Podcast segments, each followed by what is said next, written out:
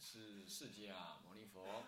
南无本师释迦牟尼佛。南无本师释迦牟尼佛。南无本师释迦牟尼佛。南无本师释迦牟尼佛。南无本师释迦牟尼佛。无上甚深微妙法，无上甚深微妙法，百千万劫难遭遇。百千万劫难遭遇。我今见闻得受持，我今见闻得受持，愿解如来真实义。愿解如来真实义。中国佛教史，各位比丘、各位沙弥、各位居士，大家阿弥陀佛。阿弥陀佛。就放上。好，我们上一堂课已经将甲二的部分呢，历史及历史研究的一个啊探讨了，整个结束了。现在我们进入到佛教的历史、佛教史，还有佛教史研究的概说这部分来。那么，嗯，什么叫做佛教史？那么佛教史研究的目的跟价值又何在？佛教史研究的限制与执着佛教历史主义、文献主义的有什么过失？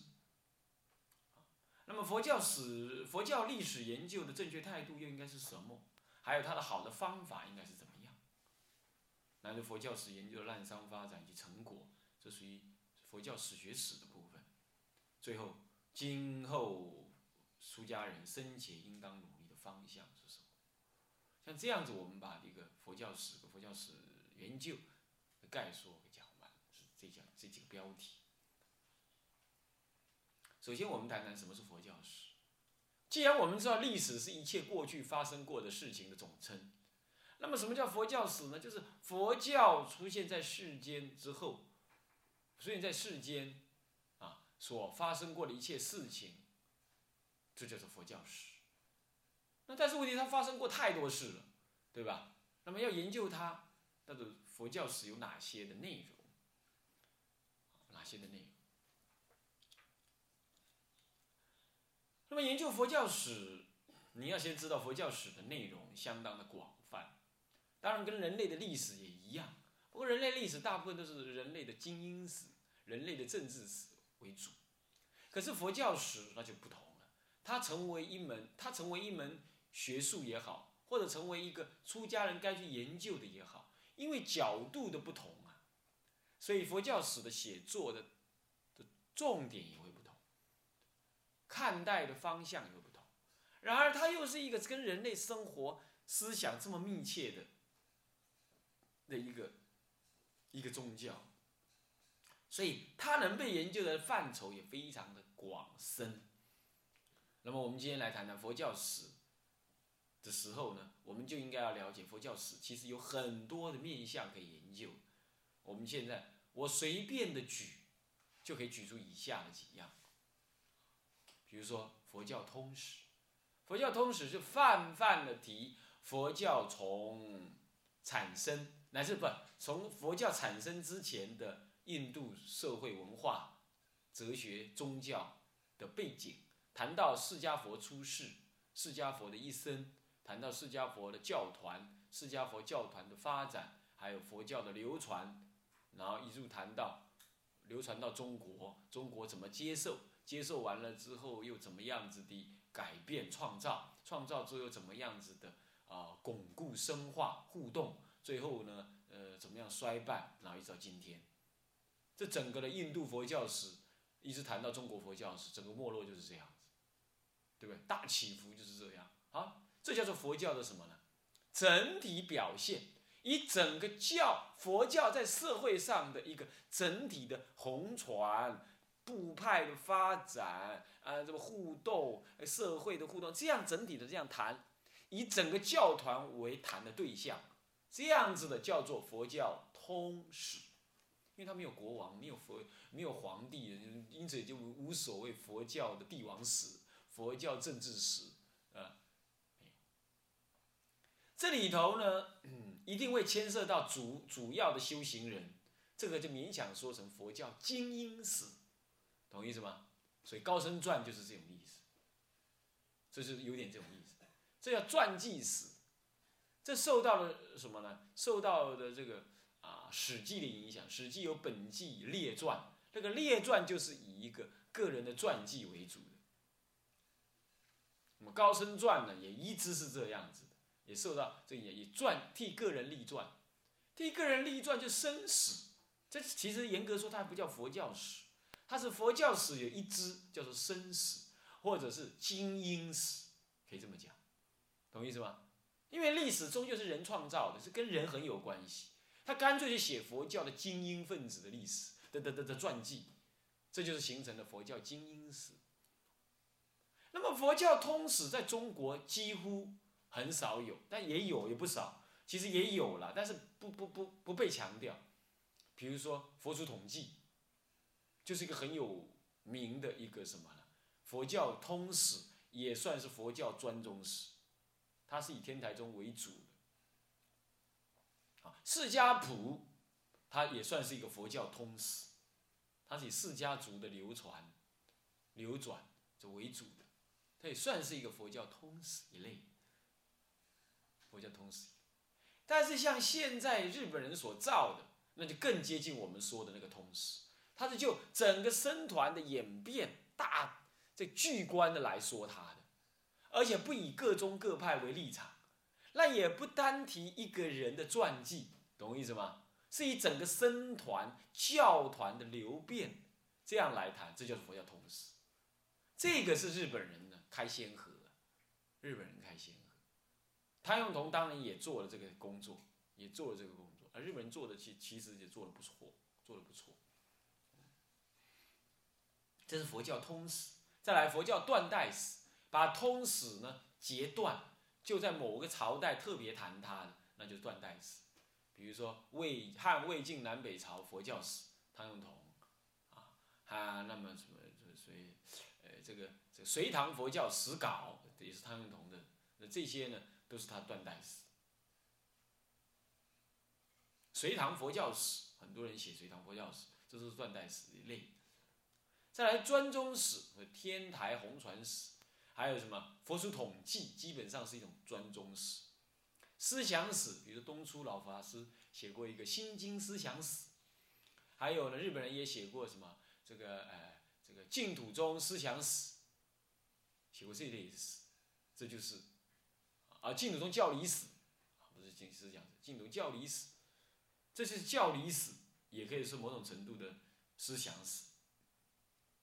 还有呢，这个红传史，某一部经或某一个法门的红传，啊，好红传的前这个起因，然后到后来的什么红传是红传史，那也可能是某个宗派怎么样子流传，那这这这不过这是专宗史一范畴了。红传史大部分是指某个法门。或某部经的流传，红传史啊，还有交通史。什么交通史啊？就是啊，西域跟中国怎么样子互通有无，在佛教方面互通有无，是交通史。或者呃，西行求法的时候呢，这个路线怎么走的？他遇到什么事？这是属于交通史方面。中国佛教。和印度、西藏啊，西藏佛教、日本佛教传到欧美去，这当中的过程是怎么传的？这个也算是交通史之一，懂意思吗？互相交通，而他们那边怎么接受的？从互动的立场上来谈，就叫做什么交通史。那么将来欧美人士写他们佛教的西传之史，那就是他们的通史了，啊，他们的通史也可以谈。也可以谈。那从日本人的角度来写，说日本的禅宗怎么传到日呃欧美去，那就变成他们的红传史去了。所以写的角度不同，那个史的这个历写法就不同。翻译史，这也有人写。中国典籍翻译的历史，典籍怎么翻译？也可以写典籍的翻译史。大藏经的什么藏经史？大藏经怎么集结？哦，藏经的集结太多了。从经目的成立，一直到藏经的集结、刻版，还有它版本的取材，种种的研究讨论，跟社会、国家、经济互动，还私人集藏经，还有它版式的变化等等，这藏经的什么藏经史也是，还有兴亡史，专谈一个地区佛教的兴跟亡，比如说印度佛教为什么会亡，为什么会兴，西域的佛教为什么又会黄，中国的佛教又为什么会不亡，到现在一千多一千一两千年了，为什么又不亡？这是什么原因？佛教西传东传到中国已经满两千年，满两千年，一九九八年就满两千年，啊，大陆方面就庆祝佛教东传两千年，真有意思啊，那么好，那么就是这个，那个这这是这是这是兴亡史啊，教理史啊，我不是刚刚说过那个啊，净土宗净土宗教理史。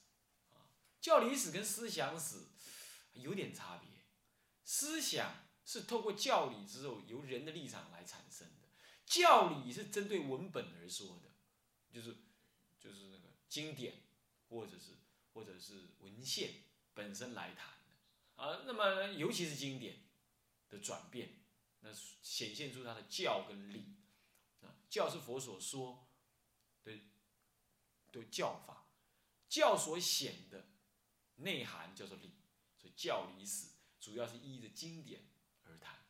那么思想史主要依的是什么？依的论点而谈。论是由人来造的，或者菩萨造的，啊，那么呢，或者依的宗派来谈，啊，当然也可能是依的一部经，一部经有不同人的解释，那不同的人解释对不同的经，不就有不同的对这部经的看法。这也可以谈出他的思想史来。再来发展史，这个发展史有点笼统了，但这里指的主要是指的什么呢？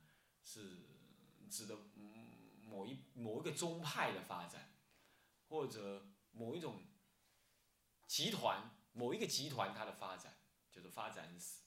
传承史这很明显是宗派传承，或者是部派的传承，懂意思吗？有部著有部的部派怎么传承呢？啊，天台宗怎么传承呢？啊，传到这儿这儿，这还律呃禅宗怎么传承呢？律宗怎么传承呢？净土宗又怎么传承呢？他们之间思想上传承怎么样？人与人之间相互的传承又怎么样？啊，修行方法上的传承又怎么样？地区上的传承又怎么样？这这一类的啊，传承史，还有寺院史，这有说三字有没有？你们寺庙都要留下三字的，啊，定期有所谓资料组的人照相啊。九二一大地震时候，哎，大地震完毕了，你们有没有震完了之后，有没有把那个震破坏的样子照下来？然后修复完了样子再照下来，有没有？可能都没有，对不对？那就很遗憾，对不对？将来要写这部历史的时候，写你们寺庙曾经经过一次小浩劫，那你没有什么，没有照相可以说话。这以后都要记得的，都要这样。那唱功来你们佛学院开示，这历史镜头要赶快照下来，对不对？还没来过，啊，还没来过，想办法把他请来，对不对？那个照一下历史镜头，是吧？比如说这种意思，啊，我就有一幅什么呢？唱功跟广化老和尚互相谈话的这个历史镜头，哦，太难得了，是不是？刚好我也在那个照片里，太满意了。呃，那就比如说这种意思啊，像这些都是做三字用的，三字知道吧？三字就是三的历史，这一个道场的历史，这很重要的。你你你不能想象吧？哎，呃，净律学佛院，呃，你们毕业他就停办？不会吧？他会办了好几十届，乃至一路办下去，一百年之后搞不好还在办。那这个时候你们你们过什么日子？谁来上过你们的课？你们写下什么思潮、什么思想？这是对未来来讲有很大的吸引力的。他们要怎么过日子？将来的人要怎么教？一百年后要怎么教？一百年后的净律学佛院的学生，他们一定要拿你们当榜样。而你们好的东西是要留下来的。就像这种例子，就是所谓的三治。三治，在你来看，那哎呀，日子就这么过嘛。不知道，日子就这么过，就这么过，没错啊。可是未来人很想知道啊。所以我们就在创造历史，你一定要这种观念。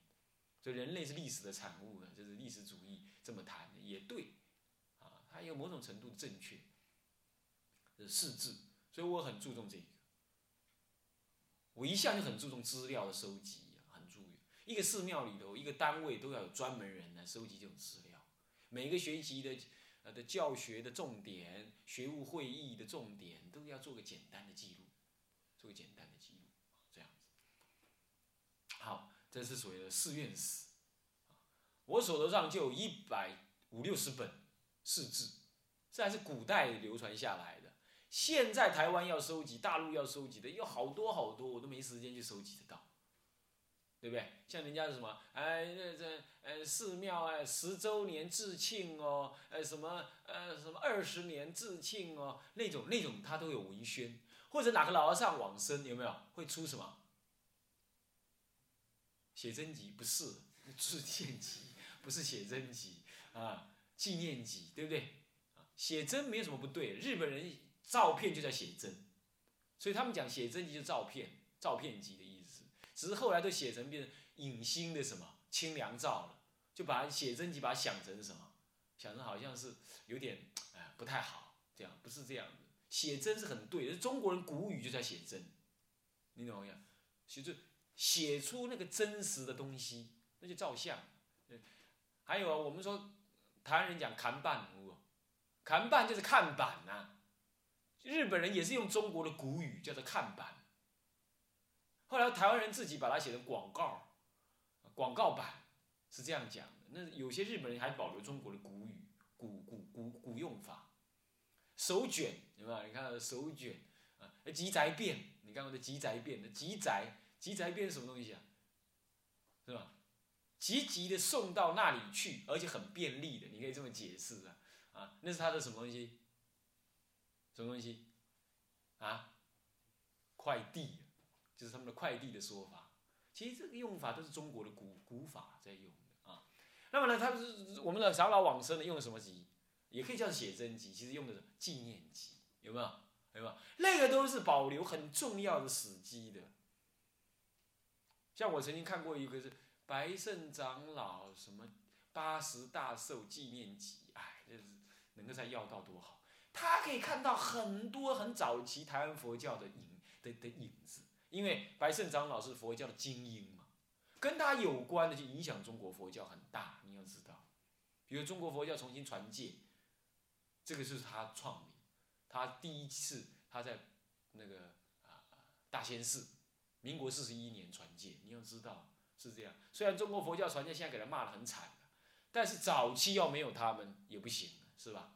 是不是？而且。而且灿公也有去参加过几次，做他们的尊正，我都看他相片，我都看他相片，他们就住在那里，就就有你看看，这这这是事实，对不对？像这些都是史迹，你能你不知道不行的，啊，不知道不行的，啊，只是中国佛教会忘记他们自己的历史，所以呢就没有办法继承历史的光荣，做出更有更做出更大的贡献，嗯。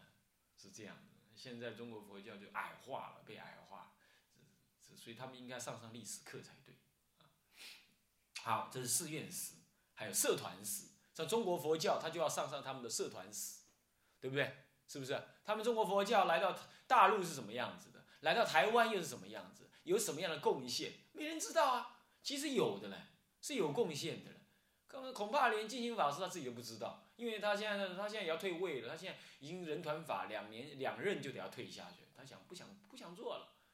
他永远做，他大概就会，他永远做理事长，他大概就做这个事。他不想做，其实这样不对的，应该要文献组，应该要文献文献组来为这个中国佛教会到底做的是什么，昭告世人嘛，让人家再来怎么样，再来巩固它，再来反省它嘛。历史可以让人反省，对不对？不做这个事很遗憾。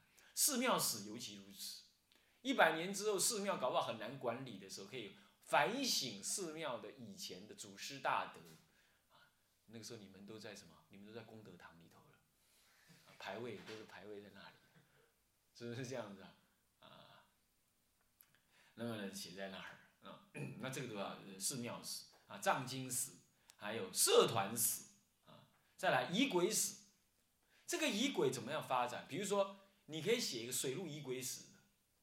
我初出家没多久，因为学放蒙山呢，参公那学放蒙山，后来我就对堰口很有兴趣。我一发现堰口是从唐朝一直转变到明朝，哇，有好大的转变，光咒语跟内容有好大转变。这些转变你就把它研究清楚，就写写成一部什么了？仪轨史。还有水陆仪轨也是这样子，水陆仪轨是天台人写的啊，也是这样子，它是可以写成一部仪轨史，还教制史，教制的转变。啊，那个太虚大师写过什么中国教制的什么改革，啊啊，教制改革，很显然这就跟教制史有关，他要仰望过去。那么前瞻未来，再来护教史，像广弘明集、弘明集，广弘明集是那个呃道宣律师写，律主写，还有什么呢？哎哎，这个佛道论衡，佛教跟道教互相辩论的文章记录，你看看，这就是护教史。哎，这道宣律师写的，道宣律师是个律师。但是他交友很广，他是个学者，他写他非常有爱教的热忱的。现在有些人有时候学界就学到会搞木死灰去了，好像天下我不管，天塌了我都不管。这个当然有时候也必要了，因为乱世则隐嘛，也对。可是我们如果回忆一下道宣律师的文字文章呢，你会发现道宣律师的文章写。历史的书写的超过超过佛教的书，呃呃呃戒律的书，只是他早期重点放在戒律，是这样。我有一篇文章嘛，在发表在《生前杂志》上就评论了这件事。我我我还我还用比对的方法，我把他写的卷数做比对。道宣律师写的律学的书的分量不过是四分之一，写的。历史的部分呢，写了五分之三，还是那么多，写了将近四分之三，二分之一超过。那护教的再加上去，几乎是他全部一生的精血，所以他是一个很热忱的人。你看那《静心戒观法》最后一贯，写给他的徒弟的那那封信的最后的结论，哎呀，你简直看那个老先生呢。苦口婆心的劝他的徒弟呀，你不会觉得他很很苛，很难亲近，你会觉得像这个活生生的一个人，一个老阿公在照顾你，在叮咛你那样。可是我们读南山律的时候，我们总觉得他是一个，不食人间烟火的，没有情绪反应的，嗯，除了戒律以外一切不谈的一种特异功能的人。你懂意思吗？是把他想成这样，但是你广泛的看他的文章，你会发现他热忱，他充满了什么？充满了批判的思想。他对当时的政治、佛教界有很深的反省的意志，而且他对宗教的那种护教热忱呢，我在猜，如果他活在现在，他一定绑白布条去抗争。他是这种人呢。你看那个文字，那简直热血澎湃。那是有血有肉，你要会去看，你要看广泛一点，你懂我意思吗？所以学南山律，不是学成眼观鼻，鼻观心，啊，一切都没反应，不是学成这样子，啊，啊，变成一二三木头人，也不是这样子，啊，不是学成这样。你要知道，他是一个很热忱的人，而且他交友很广，他才有办法写那么多的文献。当时没电话，没传真机，没有世间的社会的文献，没有什么，他竟然都能问得到那些消息。很显然，他已经到处去跟人家聊天、问话。再来，你想象不到吧？道宣律师会武，会什么？会符箓的。为什么？因为他师傅会。道宣律师跟中国一个很有名的医生孙思邈很熟。有人问他问题，他竟然就介绍到孙思邈那里去解决，都得归爱代际。他既然介绍到那里去，这有文献呢。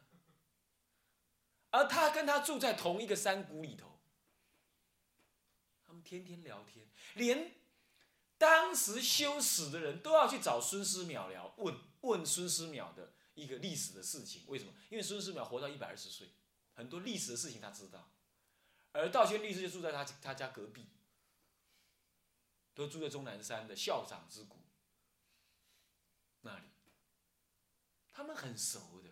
所以你要知道，你也不要学戒律学的什么天下一切人跟我无关，不是。道宣律师认识很多当时的文人义士，